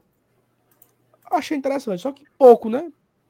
assim, 45 minutos em campo, acho que é pouco para avaliar. Eu acho que quando o Otero entrou, o time conseguiu trocar mais passes, né? Ele tava muito rápido, eu vi conseguindo aparecer no campo inteiro. Mas também achei pouco. Não, não consigo. Não consigo julgar que foram, que foram. Ah, entraram muito bem. Não. O que é que tu acha? Vai tu, Felipe. Bom, ontem mesmo a gente até tirou um tópico para falar um pouco sobre ele, sabe? O Otero, ele fez algo que estava meio que faltando, que era um diferencial ali no meio campo, né? Ele conseguiu desequilibrar em algumas jogadas, cri criou umas certas, certas oportunidades para o Fortaleza poder aproveitar, mas nada que pudesse se concluir, sinceramente, em gol. E o Pedro Rocha, cara, eu gostei muito da movimentação dele, sabe? Ele se, ele se provou um jogador que poderia estar presente em, em, em locais do campo onde a gente estava precisando, principalmente do lado direito. Assim que ele entra, ele faz uma jogada muito interessante. Logo depois ele aparece um pouco mais recuado, tentando iniciar uma jogada também. Um jogador que pode ajudar, tá? Inclusive, acho que até pelo, pela questão da movimentação, pelo físico também, ele consegue se impor ali na, na lateral do, do adversário. Gostei, gostei bastante do Pedro Rocha. É claro, ainda é cedo para a gente chegar na conclusão. Quero muito ver mais ainda dele. Inclusive, meio que dá, dá, tira um pouco da dúvida do torcedor, que fala assim, pô, se a gente para colocar vai ter que ser o quê? De Pietro ou Pedro Rocha? Pô, eu acho que pelo pouco que ele mostrou, já dá para desequilibrar um pouco dessa comparação. Gostaria de ver mais Pedro Rocha do que De Pietro, por exemplo, daqui para frente no Fortaleza. Vamos seguir aqui nas, nas mensagens, nos superchats, né, gente? Deixa eu ver aqui. Antônio Souza Santos. Thaís, essa bancada 100% feminina vai sair nessa temporada ainda no GT? Vai, Antônio. Vai sim, senhor. Muito obrigada pelo teu superchat, tá? É, o Antônio tinha, tinha perguntado a mesma coisa que o MD praticamente perguntou, né? como, mesmo com a derrota, como é que é a avaliação do Pedro Rocha? Os meninos falaram, eu vou dar minha opinião também. Acho que ainda faltam alguns minutos para que eu consiga para que eu consiga fazer uma avaliação mais ampla do que o Pedro Rocha pode fazer aqui no Fortaleza, mas gostei das tentativas dele ali pelo lado direito, como eu falei, Acho que faltou ao Fortaleza trabalhar também por aquele lado. E quando o Pedro voltou, a gente até conseguiu ensaiar alguma coisa por ali. Então, é um cara de, de um bom porte, né? Um, muita imposição física e parece ter velocidade. Então, eu fico, fico na expectativa de ver mais minutos. Como o Felipe e Saulo adiantaram, é uma ótima opção para quem tinha um banco no ataque, pelo menos com, com era Torres, o próprio De Pietra, que não vem bem. Então, Pedro Rocha acaba sendo uma, uma alternativa. Obrigada pelo teu superchat, tá, Antônio? Ele mandou outro, terceiro superchat do Antônio Souza Santos aqui na noite. Recorde dele, viu? Obrigada, Antônio. O Renato Kaiser está indo bem para o Fortaleza recuperar o dinheiro investido. Antônio parece que ele tá fazendo gol, viu? Mas assim, tá jogando a segunda divisão da Coreia. Se não tivesse fazendo gol, armaria. É... Thaís, que é... estipular que ele, que ele vire o artilheiro da competição para ele ser vendido. Sábado, sábado, o Alex Santiago deu uma entrevista para o Sérgio Pontes, né? Naquelas frias do Sérgio. E eu assisti uma parte da entrevista. E uma das perguntas foram, foi essa, né? Sobre o Kaiser, né? Se existia uma cláusula de obrigação de compra. Não, não tem a obrigação, mas tem a, a outra lá, né? Que é a. Como é que chama? Passo fixado. É, opção de compra, opção. É. Né? E aí, assim, ele indo bem lá, o Fortaleza já, já ganhou uma parte do dinheiro agora no, no empréstimo, né? Houve um empréstimo e eles já pagaram um, um valor, alguma quantia. E o Alex, assim, ele, ele, mostrou uma certa confiança, né? Porque lá é um mercado comprador, né, que eles compram muitos brasileiros. E ele indo bem, né? Como ele tá fazendo gols, já tem acho que três ou quatro gols, abre a possibilidade de quererem comprar. Então, vamos torcer para isso que ele que ele seja comprado e tal, e que ele o Fortaleza consiga recuperar o investimento feito, né? É isso. O Mário Albuquerque Coelho renovou o membro dele. Obrigada, tá, Mário? E o Luiz Felipe ah. Martins mandou aqui um super chat para o Felipe. Desculpa, Felipe, mas o Robson não sabe nem dominar uma bola.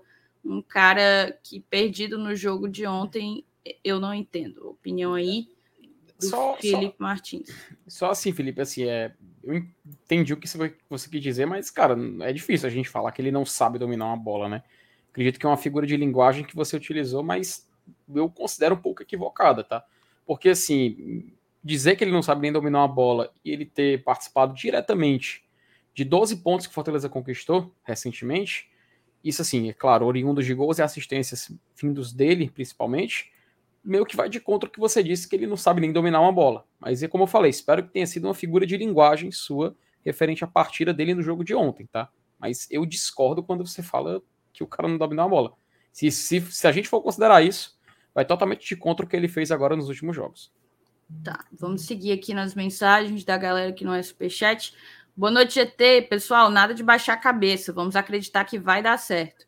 Temos que lembrar que esse time só não ganhou do Fluminense no Rio porque o VAR não deixou. Ainda acredito. Fica aí a expectativa do Alexandre Agostinho da gente conseguir pontuar lá no, lá no Maracanã contra o Fluminense. PH Santos, parabéns pelo cabelo, FT. Tá bonito. Obrigado, meu querido. Obrigado, agradeço. O Juvenal, quando a gente falou do, da galera que a gente encontrou no estádio, ele falou que o sonho dele é a gente aceitar tirar uma foto com ele. Olha, olha esse cara, cara. Olha esse cara. Hum, um Nossa, dia consiga é foda. Oh, Walter Cândido Silva, tá isso como faço para mudar de categoria de membro? Walter, eu acredito que você clicando aí, ou então indo no seu painel lá de membro, você consegue mudar o plano.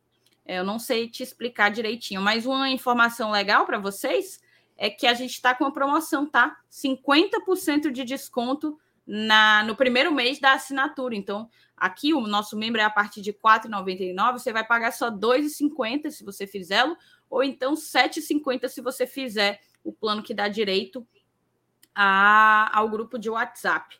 Fica aí a dica, se torne membro aqui do GT para você ajudar a continuidade do projeto. Henrique Pinheiro, ontem foi uma oscilação que todos os times terão. Hércules não pode ficar fora. Galhardo deve atuar no ataque com Moisés. Escalou mal ontem, tem que dar firmeza à defesa. Hércules deve voltar. Opinião do Henrique. Valeu, Henrique, pela tua contribuição. Toda vida que eu, que eu escuto Hércules, eu lembro da infiltração Hercúlea. Ulha. Filtração Hercúlea. Talita Lima, eu só não entendi a mudança da escalação. Botafogo com cinco partidas sem ganhar e precisando do resultado. Fortaleza era para ter esperado o Botafogo desesperado, jogo reativo como estavam fazendo. Pois é, Thalita, eu até, eu até já esperava que não fosse ser esse o perfil do Voivoda para ontem, tá? justamente para aproveitar o, o, fator casa, o momento das duas equipes e tentar matar o jogo de pronto. Mas não funcionou, definitivamente não funcionou. Gustavo Fernandes, proteção do Ronald pela direita fez falta e pela centralização do Galhardo e Robson eles não se entenderam. A dupla jogou bem em outros jogos, mas era Robson aberto na direita e Galhardo centralizado. Observação aí do Gustavo faz bastante sentido, tá, Gustavo? Obrigada. O Rafa botou aqui: vocês teriam entrado com o Ronald ontem? Fica aí a pergunta para vocês, meninos. Vocês teriam entrado com o Ronald ontem? Vai, FT. É, ontem no, no Esquenta, até tá, a gente estava comentando com o MR, na hora que saiu a escalação, a gente falou: bom, diferente, né? Parece mais ofensivo e tal. Se fosse assim, um jogo contra um adversário onde Fortaleza, teoricamente, ele iria se defender ainda mais, faria mais sentido porque o Ronald joga pelo lado direito mas ele tem uma, uma capacidade de recomposição com mais qualificado que o Romarinho, né? A gente chegou a essa conclusão ontem ali no Esquenta. É, é, claro, falar agora, depois que o jogo acabou, que a gente já viu o resultado, é muito fácil. Mas antes de iniciar, a gente achou ousado a escolha do Voivoda em colocar o Romarinho ali um pouco mais pelo lado direito, né? É claro, agora que a gente pôde chegar a essa conclusão, o Ronald teria sido com certeza uma opção mais segura. Mas eu entendo, eu entendo a intenção, né? Mas é aquela coisa, intenção é diferente de resultado. Então, pelo menos na conclusão que a gente chega é mais ou menos semelhante a isso. Eu já assim, eu eu não, não tenho opinião formada assim. Eu acho que o Ronald daria ao Fortaleza talvez uma melhor proteção na marcação. O Botafogo se criou muito pelo aquele lado esquerdo dele ali, né? Que era realmente esse nosso lado direito. É... Vai ver o Fortaleza nem tivesse tomado os dois gols no primeiro tempo, né? porque o Ronald teria dado ao Brits uma melhor segurança, uma melhor marcação, né? teria feito uma melhor recomposição. Então, por esse lado, é, analisando agora a obra pronta, né? Depois que a obra está pronta, é muito fácil dizer que poderia ter sido de tal forma. Mas eu acho que o Voivoda quis encaixar o Romarinho ali, já tinha jogado por ali o Romarinho algumas vezes e tinha, e tinha dado certo, né? Agora, assim, sendo engenheiro de obra pronta total, né? Se ele começa ali com o Ronald, vai pro intervalo ganhando, ou, ou vai pro intervalo com 0 a 0 e o Romarinho voltar pro, pro segundo tempo, talvez fosse a melhor ideia, né? Mas assim, é completamente obra pronta, né? Não tem como. Não tem como eu saber. Moçada, deixa o like, tá? A gente tá quase batendo a meta de hoje de 500. Deixa o teu like aí para ajudar. O PH colocou aqui: odeio isso de mística. Ah, porque não entrou com o pé direito, perdeu. Superstição é desculpa dos incompetentes. Superstição é o último apego dos desesperados. Se funcionasse, eu já estava bilionário. Falou aí o PH. Valeu, PH. Paulo Eduardo, sem sentido essa questão de culpa nisso ou naquilo. Na real, levamos um nó tático na estratégia e falhamos individualmente. Vamos por mais. A leitura aí do Paulo Eduardo. Valeu, Paulo. José Cordeiro Santos Neto, saudações tricolores, boa noite a todos. Por isso que eu sou fã da Thaís, sempre certa em tudo. Não, nem sempre, nem sempre, do José. É o momento de apoiar vaias é momento de apoiar vaias desnecessárias. Cinco vitórias seguidas, não podemos perder o foco. Valeu, José, valeu mesmo, tá? É, meu queridíssimo tá por aqui, ó. João Neto mandou um super, super chatzão. Assim, o Fortaleza não fez por onde, mas pelo menos o João tá, tá aqui e fortaleceu o Glória e Tradição. Abraço aos amigos do GT, brasileiro sempre muito difícil, levantar a cabeça e retomar o caminho das vitórias. Nada impossível vencer o Flu, também acho. E é aquela coisa, né? Nessa montanha russa de emoções, se ganha do Flu, galera esquece o Botafogo, tá? E, e, por aí vai. É por isso que eu acredito que a gente não pode ter, ter tanto rompante, porque no futebol o que, o que rolou ontem já não nos faz sentido, já não, já não, já não interfere no que a gente precisa para continuar brigando, para continuar na Série A. Agora é olhar para o Fluminense e acreditar que a gente pode fazer um baita jogo, como fizemos um baita início de partida no jogo de volta da Copa do Brasil. Antônio Souza Santos, Thaís e Saulo, vocês se animam para comentar a Copa do Mundo para a gente no fim do ano? Antônio, a gente tem um, um um projeto de fazer alguma coisa na Copa do Mundo, mas a gente ainda não conversou sobre o que é que vai ser, se vai ser comentar, se vai ser só live à noite. A gente ainda está vendo, mas não vamos ficar parados. Vocês sabem, né? A gente não vai ficar parado. E, e, eu espero que, além de não ficar parado, a gente não fique sozinho. Conto com uhum. todos vocês aqui conosco em novembro e dezembro. É isso, Saulinho. Acho que eu li aqui todas as mensagens. Não sei se tem mais por aí. É, vamos encerrar, vamos caminhar para o fim da live para perguntar aqui uma coisa para vocês, certo? É, o Fortaleza agora encara nesse mês o Fluminense, o Juventude e o Flamengo, apenas o Flamengo em casa. O Fortaleza só volta a. só reencontra a sua torcida lá para o dia 28 de setembro. Qual a expectativa de vocês em cima desses três jogos? O que é que vocês acham? De que, de que maneira vocês acham que o Fortaleza precisa se programar? Em quantos pontos vocês querem encerrar aí setembro? Thaís, eu queria 39, né? Jura? É. é. Eu queria os 39.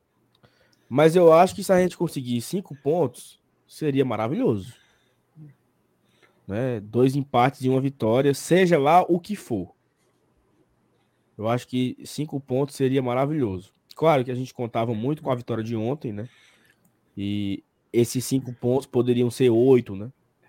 Eu acho que foi, acho que foi o MR que falou assim: seis pontos seriam maravilhosos, né? Fortaleza conseguisse seis pontos nesses quatro jogos. Só que perdemos em casa, né? Perdemos o jogo em casa. Então, eu acho que eu, eu vou dar uma recuada aí na expectativa para cinco pontos, né? Cinco pontos nesses três jogos, dois fora de casa contra o Fluminense e Juventude e um em casa contra o Flamengo. Cinco pontos não seria nada mal, né? O que é que tu acha, Felipe? Cara, com certeza, inclusive, Saulo, vou até tomar liberdade de, de, colocar aqui na tela o calendário. Primeiro eu vou tirar aqui, eu tava colocando, ver se eu consegui enquadrar aqui num zoom, mas eu vou colocar aqui a imagem natural para vocês poderem dar uma observada. Aqui é o calendário do Fortaleza, o provisório, tá? Na Série A 2022. Isso, isso nos últimos três meses de competição. É aquilo que eu falei para vocês, né? Com o jogo com o Botafogo é, realizado agora no último dia 4, a gente ainda tem Fluminense, Juventude e Flamengo no mês de setembro. Em outubro, a gente vai ter a maior quantidade de jogos, tá? A gente vai ter sete jogos pela Série A. E em novembro, somente em três datas, a gente encerra a, a primeira divisão de 2022. E assim, focando um pouco aí nesse, nesse, nessa nossa visão, deixa eu dar até um zoom aqui para poder enquadrar melhor aqui o, o, aqui o exemplo. Se a gente der uma observada, na semana do jogo contra o Flamengo, em comparação com a do Juventude, tem aquela já comentada pausa, né? De 10 dias, que é para a realização de jogos de, de, seleções. A seleção brasileira ela tem dois amistosos é, marcados para essa semana. Eu não me recordo agora quem são os adversários, mas o que eu lembro é que no dia 27 tem data marcada, tá? De jogo da seleção brasileira. O que a gente não sabe é Nesse calendário provisório, eu não tenho é, certeza se vai haver alguma mudança de data por conta de Flamengo ter jogador convocado, enfim, isso realmente não eu desconheço até o momento.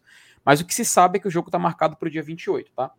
Aí o pessoal fala, ah, mas pode ser o time reserva do Flamengo e tudo mais, enfim. Mas é futebol, dá pra gente ganhar. A gente sabe da força do Flamengo, principalmente é, com um elenco tão forte como eles têm nessa temporada. Então temos que ter a noção da realidade nesse jogo. Porém, antes, como a gente pode ver, tem o um jogo contra o Fluminense é, no próximo sábado, às 7 ou às 6 da noite, se não me falha a memória, lá no Maracanã. Nesse jogo, eu consigo enxergar um Fortaleza pontuando. É difícil, a gente sabe que é complicado, mas eu espero que o Fortaleza consiga tirar pontos de lá. Depois a gente tem o Juventude, Juventude que é o pior mandante, tá? Até o momento no Campeonato Brasileiro. Inclusive o Fortaleza tá no Z4 de piores mandantes, tá o Fortaleza, tá até o rival também, o Ceará é o segundo pior mandante, e o Juventude ele ocupa essa lanterna também, além do Brasileirão, a lanterna de pior mandante do campeonato. E aí a gente encerra com o Flamengo depois de 10 dias, ali no dia 28, né? Só para contextualizar, em outubro a gente tem sete jogos, inclusive tem logo no dia 1 já enfrenta o Goiás, é, Atlético Paranaense, Havaí, América Mineiro, Galo, Coritiba e Palmeiras, fechando o mês no dia 30. E aí, em novembro, a gente tem Atlético Goianiense, Red Bull Bragantino e encerra na Vila Belmiro contra o Santos no dia 13 de novembro. Como todo mundo sabe, Brasileirão terminando mais cedo por causa da Copa do Mundo. É, e assim, né? A gente consegue ver aí algumas. Interessante, né? Porque fica, vai ter um, um espaço aí entre as datas. É, jogos mais espaçados, né? Fortaleza vai ter um jogo aí. Pega o Fluminense, aí na outra semana o Juventude, 10 dias o Flamengo. Vai ter tempo pro Wagner trabalhar a equipe, voltar o Crispim, que tá lesionado, né? É o único que tá fora hoje, o Ezão. Mas tá assim, eu acho que é isso, tá? Desses próximos três jogos aí, eu ficaria muito feliz com os cinco pontos para acabar o mês. E tu? Tirando o desejo pelos nove, o que era que não, para mim, cinco pontos é incrível. Para mim, cinco pontos é espetacular. Quatro pontos eu acho que ainda está dentro da nossa margem de segurança. Eu estou abrindo mão, digamos assim, do jogo contra o Flamengo. Não sei como é que o Flamengo vem, se vem com time titular ou reserva. Mas eu não quero criar expectativa em cima desse jogo. E assim, esses cinco pontos seria isso, né? Empate no Rio, vitória em Caxias e empate contra o Flamengo, né? Eu acho que a gente tem que aproveitar o Juventude, né? Assim, para fazer três pontos. É o Lanterna, é o pior mandante, vem largando o campeonato, né? Vai ter agora mais uma rodada. Ele perdeu ontem, não perdeu? Perdeu. Perdeu para quem? Ele perdeu pro. Não, ele, ele empatou, empatou, empatou com o Havaí. Empatou, empatou com o Havaí. Havaí e perdeu pro Inter na segunda-feira passada. É, o Juventude vai pegar na próxima rodada o Palmeiras no Allianz. Então, assim, né? Pega o Palmeiras no Allianz e o Fortaleza em casa. Então é uma, é uma boa oportunidade de Fortaleza fazer três pontos, né? Ano passado saiu na frente do placar, tomou um empate bobo e perdeu um pênalti no último minuto. Bruno Melo perdeu o pênalti. Não sei se você lembra. Senhora. Né? Um jogo, era um jogo à noite também e o Fortaleza perdeu a oportunidade de vencer, né? De, de fazer os três pontos lá em Caxias. Mas quem sabe, vai dar certo. Mas, Thaís, é isso, né? Agradecer a audiência, todo mundo. Tem duas mensagens aí, Saulo. Eu queria colocar aqui a mensagem do Júnior Albuquerque, porque eu não poderia discordar mais. Ele coloca aqui, vou dizer a verdade. Fernando Miguel, Tite, Zé Wellison, Romarinho e Galhardo, todos voltaram ao normal. Quero dizer, péssimos. No entanto, o maior responsável é o, é o louco Voivoda que pôs Ronald. Acho que você quis dizer que não pôs o Ronald, porque o Ronald não jogou, né? Cara, você colocar qualquer. Você fazer qualquer observação negativa em cima do Fernando Miguel após o jogo de ontem é absurdo. O cara se tornou o terceiro goleiro a passar mais minutos sem ser vazado. Certo? Com os 18 minutos que ele ficou sem ser vazado ontem, ele se tornou o terceiro goleiro da, da história e não vinha sendo vazada há oito jogos. Não tinha gol nenhum, não tinha levado gol nenhum na, na, na, sua campanha no Brasileirão. E ontem, ontem contou com falhas defensivas. O Brits errou e, e teve gol, o Benevenuto errou e teve gol. E aqui eu aproveito até para falar do Tite. O Tite foi o melhor zagueiro, tá? Porque o Benevenuto também não foi bem, não. Não que o Tite tenha feito, uau, que partida. Não. Mas o Benevenuto foi pior do que o Tite e você não citou ele aí. Então, assim, tá bom de, de, de, né, de parar de, de procurar, mais uma vez, de procurar culpado. Botar o Fernando Miguel nessa história, pelo amor de Deus, bicho. E o Galhardo, eu até falo, eu até ontem eu tive a, a, a, sensação de que ele não tinha feito uma boa partida. Depois que eu cheguei, vi alguns lances, vi melhores momentos. A gente sabe que quem tem o recurso da TV é outra parada, em termos de, de possibilidade de análise. Eu percebi que ele fez uma boa partida sim, ainda está devendo para mim, ainda precisa se encontrar dentro do Fortaleza, entregar gol, é, mas não fez uma partida ruim, não foi dos piores ontem no jogo, não. Desses aí que você citou, para mim, de fato, ruins mesmo, Zé Wellison Romarinho. Tem superchat também do Ricardo César. A ousadia do Voivoda poderia ter dado certo. Se a bola tivesse entrado no primeiro lance do Romarinho, a história do jogo seria outra. Contra o Flu, vamos com três volantes e partir só na boa. Vai dar certo. Ricardo aí. Valeu, Ricardo. Obrigado é... pelo teu superchat. Tá aí, seguinte, agradecer a todo mundo que compareceu aqui na live de hoje. É... Um bloquezinho para acabar a live, né? É... Batemos os 500 likes, tá? Muito obrigado. Estamos na marca dos 31.200 já, quase 300, tá? 20, já 21.250. Eu acho que vai dar bom esse mês. Vamos chegar nos 33 mil. Então, se você não é inscrito ainda, se inscreva aqui no Guarda de Tradição. Amanhã tem vídeo, já está postado. Quando acabar essa live, você vai, já vai direto para o vídeo de amanhã. E aí eu peço que você deixe um comentário lá, tá?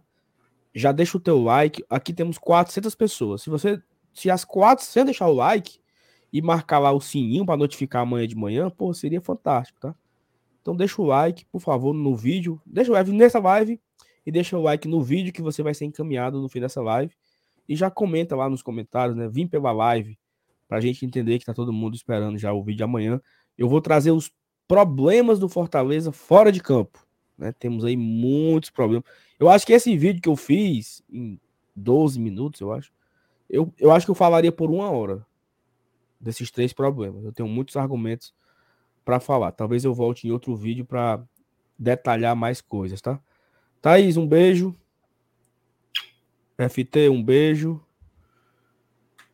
E é isso, tá, galera? Muito obrigado. Amanhã estamos de volta com live, com vídeo, com, enfim, a programação normal que vocês conhecem aqui do GT. Normal. Temos uma semana de trabalho pela frente, né, Sal? Mandar um beijo pro Márcio Renato, que tá acompanhando aqui a gente. Uhum. Né? Eu beijo, amigo. Tudo de bom pra lá, pra Pog. Vai dar certo, ele, cara, vai dar certo. Ele tava com os probleminhas, né? Eu tá a noite, passou a noite acordado, tá, tá virado aí é assim, força para você, tá aí tudo certo, que vai dar tudo bem, já, tá, já deu certo, né? Só esperar aí as coisas acontecerem no tempo certo para dar tudo certo. Cheiro. Valeu, galera. Até amanhã, hein? Tchau, tchau. É, gente. ST. Pessoal.